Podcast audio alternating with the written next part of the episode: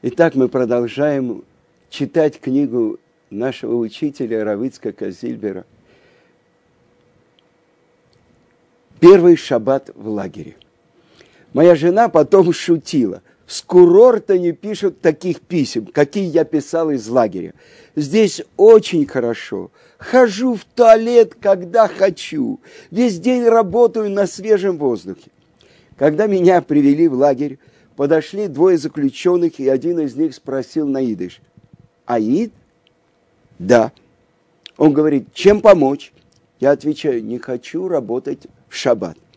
Ладно, говорит, в пятницу шесть, то есть в смысле вечером, придешь, будет тебе больничный. Я очень обрадовался, но воспользоваться бюллетенем не пришлось. Почему? Потому что я по-настоящему оказался в больнице меня направили на лесоповал. Вдвоем с напарником мы должны были таскать и складывать бревна. Чтобы уложить бревно, мы по узкой доске поднимались наверх штабеля. Он впереди, я сзади, а подъем был крутой. Я боялся упасть и шел очень осторожно.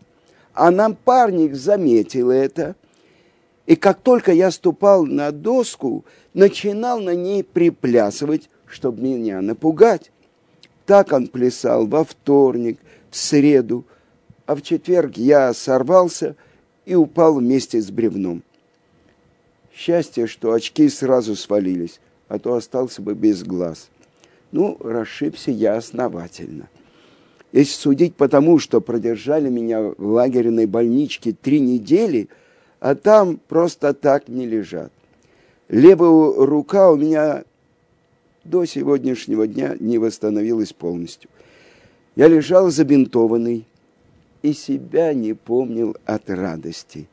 Три шабата свободен. Найди оклад в миллион долларов, и то, наверное, так бы не радовался. Но прошли три недели, и вот меня выписывают. Да еще перед самой субботой. Ну что делать? Когда меня в субботу погнали работать, я сказал, что у меня еще болит рука. И бригадир обратился к э, врачу и спросил у него, как он. Раз я выписал, значит, может работать. И тогда бригадир стал меня бить. Я убежал и спрятался в сломанной лодке. Их там было много на берегу реки, а река тоже была в зоне. Река тоже в лагере. В 12 часов идут обедать. Слышу, один заключенный говорит, смотри, кто-то лежит в лодке. Что делать? Если охранники меня обнаружат, не избежать обвинения в саботаже. Вижу прямо ко мне, в сторону лодки, идут несколько заключенных. И среди них тот самый еврей – который обещал мне больничный. Семен Семенович. Это был Семен Семенович Лукацкий. Он был еще достаточно далеко, но в пределах слышимости. Я подумал, он все-таки одессит. Идыш, наверное, знает. И я шепчу, Семен Семенович, фарклаб зайдемкоп, заморочим голову. Ну, это чтобы меня не заметили. А в ответ раздается бодрый голос. Между прочим, сегодня в газете статья великого Сталина. Естественно, заключенный не может называть Сталина товарищ Сталин. Ну вот. Э, экономические проблемы при строительстве социалистического общества. Такая глубина мысли. Хотите, почитаем? Кто посмеет отказаться? Остановились. И он начинает читать и комментировать. Болтает, болтает. Вдруг я слышу, как говорит известная латинская пословица «Балдзикин цвейт орт» на идыше спрячься в другом месте. И чтение продолжается. Но я потихоньку выбрался из лодки, прошел сто метров и спрятался под другой. Была осень, шел дождь. Много часов я пролежал в лодке, не поднимая головы. А здесь я сделаю отступление. Всегда, когда у Равицкака появлялась минута свободная, он наизусть повторял Мишнайот. Я понимаю, что там, может быть, половину Мишнайот Шаса он повторил. Ну вот, кончался рабочий день. Без четверти пять прозвучал гудок отбоя. А я все лежу, ничего не слышу. Интересно, какую Мишну повторял Равицкак. Заключенных выстроили, пересчитали. Одного не хватает. Стали искать и нашли меня только через 45 минут. 45 минут люди стояли под холодным дождем, а в столовой еда остывала. Вы представить себе не можете, что творилось, когда меня нашли. Каждый готов был разорвать меня на миллионы кусков. Из-за этого жида столько мокнуть. В столовую опоздали. Я с ужасом думал, ведь это только первая рабочая суббота. Первые три были в больнице. В этот вечер я читал слихот. Обычно ашкенадские евреи говорят слихот за четыре дня или за неделю перед Роша Шана, перед нашим Новым годом. А Роша Шана – это день суда. Так сосредоточено, может быть, я молился только до этого один раз в жизни, когда в столбищах когда был страшный мороз и не было хлеба, я сбился с дороги и провалился в снег и начал замерзать. Меня не покидала мысль, что Творец укажет мне путь. И я опять увидел, что есть тот, кто слышит молитву. Кончил я молиться, выхожу на улицу и встречаю Кольку нарядчика. Нарядчик – это человек, который направляет на работу. И я говорю ему, слушай, Коля, ты видишь, с бревнами у меня не получается. Я хочу другую работу. А он спрашивает, какую? А Лукацкий меня уже научил, как просить. Надо, чтобы ты ни от кого не зависел, сказал он. Есть работа, носить воду. Вы понимаете, сами водопровода там не было. Конечно, натаскать воду для трех тысяч человек одному трудно, но если ты будешь один, как-нибудь выкрутишься с твоей субботой. Поэтому я сказал Кольке, я хочу носить воду. А он говорит, а что я с этого буду иметь? 25 рублей, говорю. И тут же вручаю ему задаток, 15 рублей. С того вечера у меня появилась возможность не работать в субботу – и я носил воду до конца срока. А сейчас я вам хочу немножко рассказать про Лукацкого. Он был старый коммунист из Одессы, оставил семью, поехал в деревню проводить сплошную коллективизацию.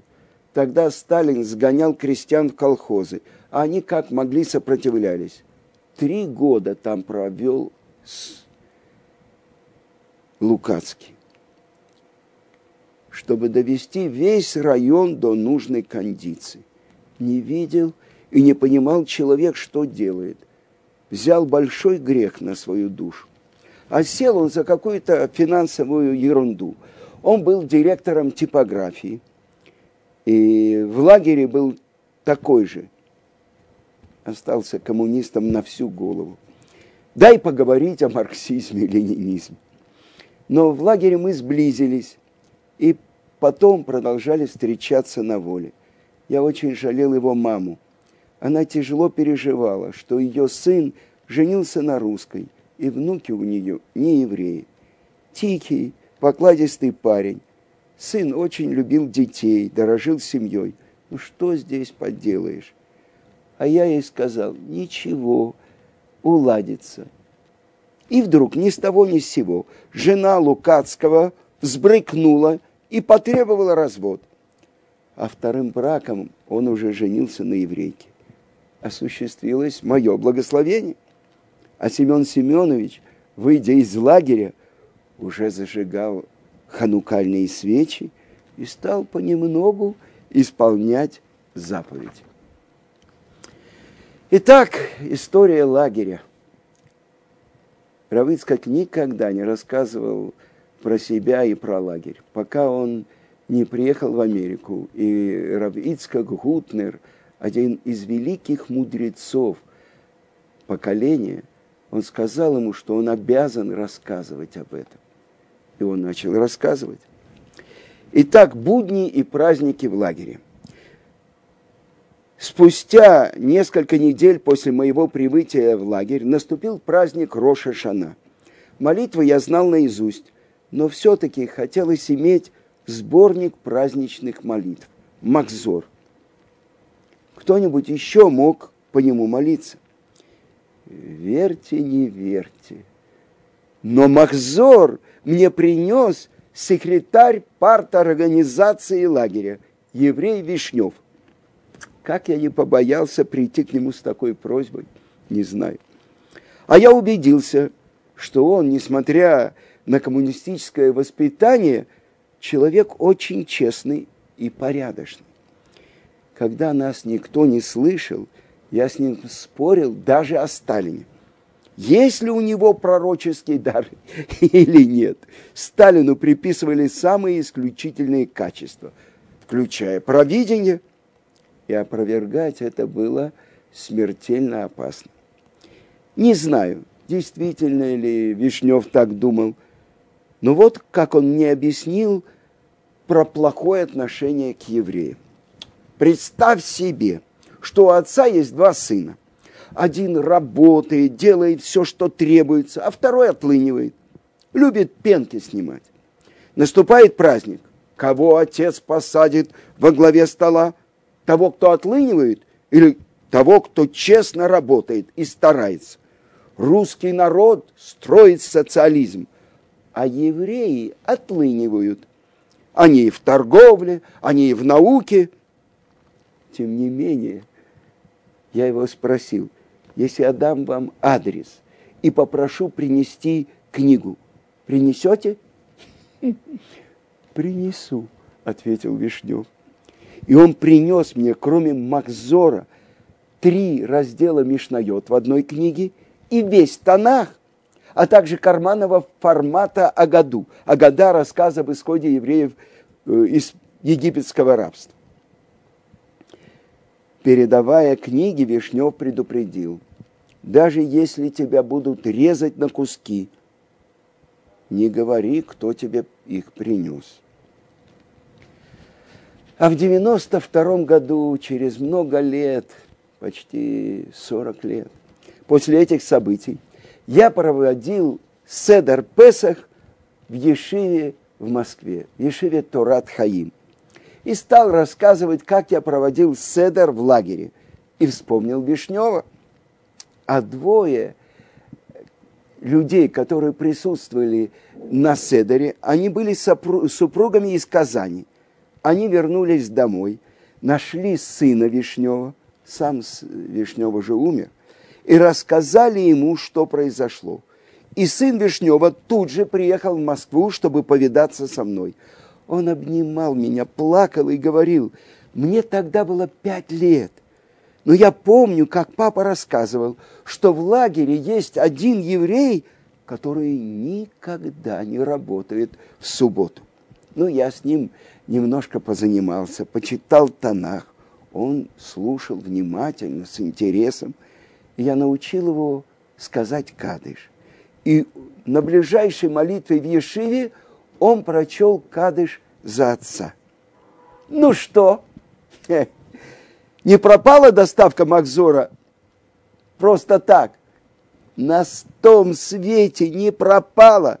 Один этот кадыш что стоит? А на днях этот сын Вишнева, Йосип, позвонил мне в Иерусалим и попросил молиться за него. Ему предстояла тяжелая операция. Значит, лагерь тоже был не зря. Может, я и сидел для того, чтобы сын Вишнева позвонил мне с такой просьбой. Итак, этот махзор, молитвенник на Роша Шана у меня был в первый день. И я собрал несколько евреев, чтобы мы тайно молились. Едва мы закончили вечернюю молитву, в лагере вспыхнул пожар. Мгновенно началось столпотворение. Лагерь весь в дыму и огне, заключенные мечутся, охрана кричит, паника. Усилия надзирателей были направлены не столько против пожара, столько против заключенных, как бы они ни разбежались. Нас загнали в какую-то комнату, полную дыма, и заперли. Это было страшно.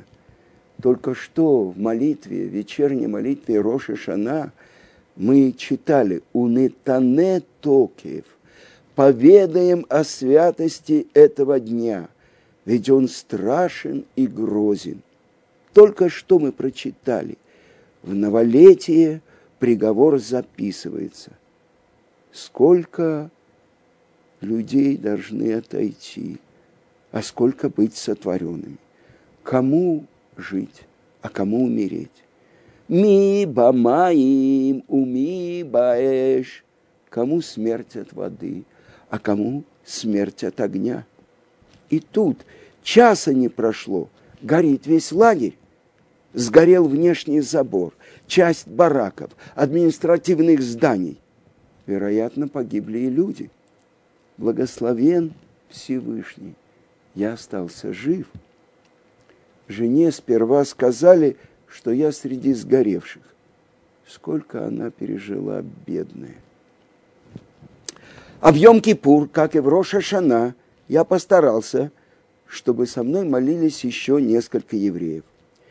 Мы договорились, что на работу выйдем попозже, на полчаса, час.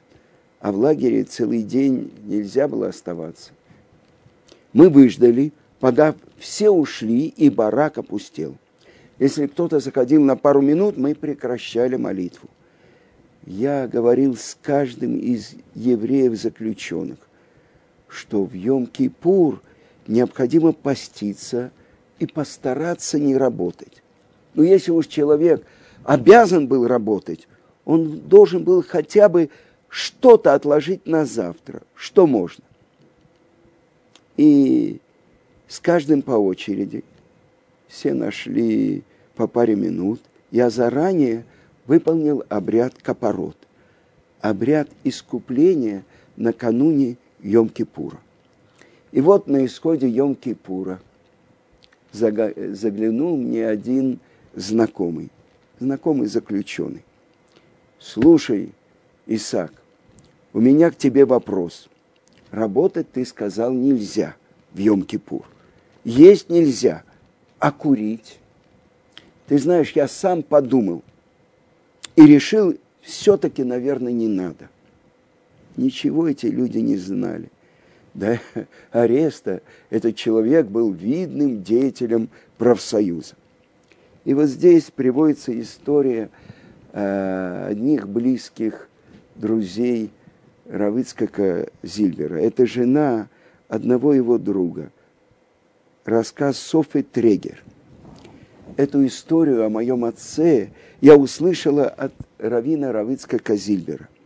Отец был осужден на 10 лет за помощь советским евреям, которые полулегально через Львов перебирались в Польшу. А оттуда уже можно было свободно двигаться дальше, в землю Израиля, в другие страны. Во Львове они прописывались в качестве родственников к евреям, польским поданным. Но кто-то донес властям. Всех, кто стоял во главе этого дела, забрали. Папа был обвинен по 58 статье «Государственная измена». Весь свой срок он почти отсидел полностью. А когда Сталин сгинул, получил бумажку, где сообщалось, что он реабилитирован и все обвинения с него сняты. В лагере, естественно, мой отец ничего не ел вареного. Более того, он даже хлеб не брал, потому что его резали общим ножом – и уголовники, которые сидели с папой вместе, уважали его за твердость веры. И что они сделали? они приносили ему буханку, чтобы он первый своим ножом отрезал свою долю. А когда папы не стало, это было уже в Израиле. И мы сидели Шива семь дней после его смерти. Равыцкак приходил и сидел с нами. Тогда он нам рассказал эту историю, которую мы не знали. Как-то у папы в лагере вы, выдались хорошие времена. Его приставили к котельной. Он растапливал печь по ночам, чтобы к утру вскипятить воду для заключенных. Это позволяло не жить в общем бараке и утром молиться не на глазах у всех. Но был там один уголовник, ужасный тип, который все время досаждал отцу.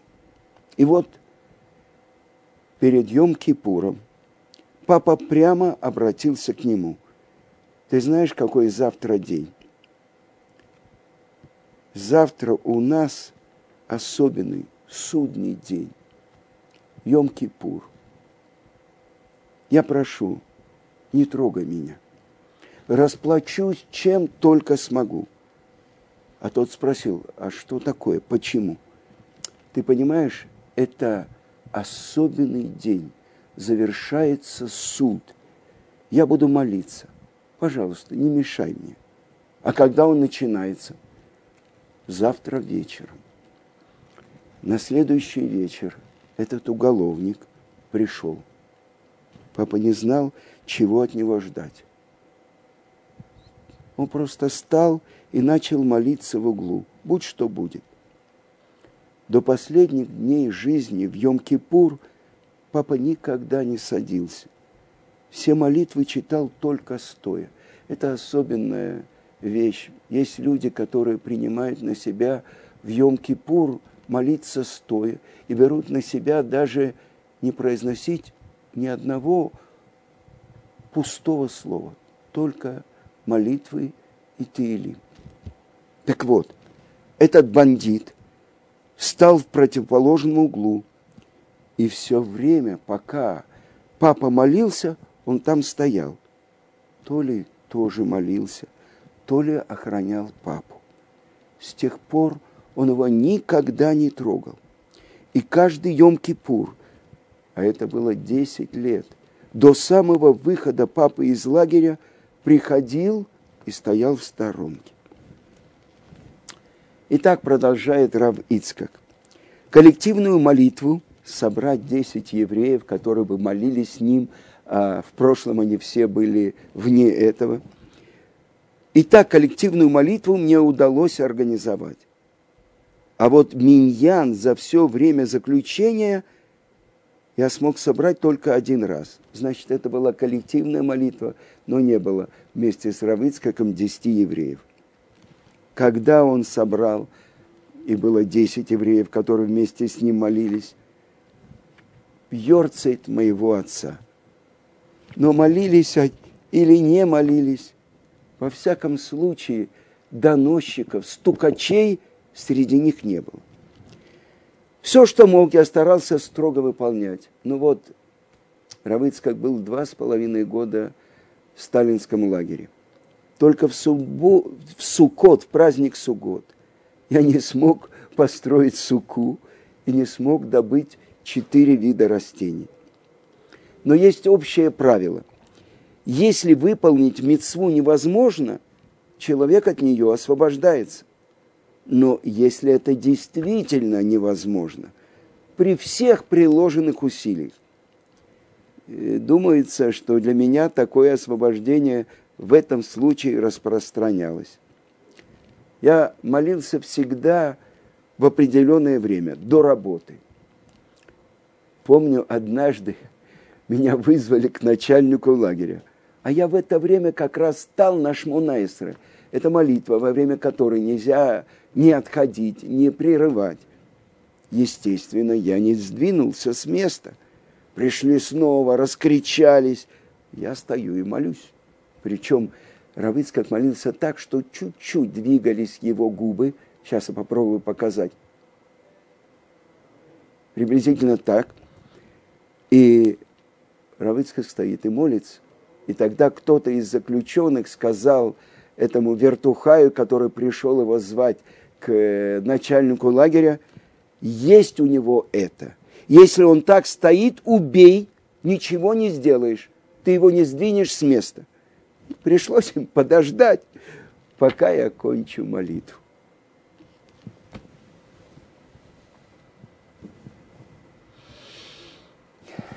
Это как он соблюдал праздники, будние праздники в лагере. А на следующем уроке расскажу, как он добыл тфилин –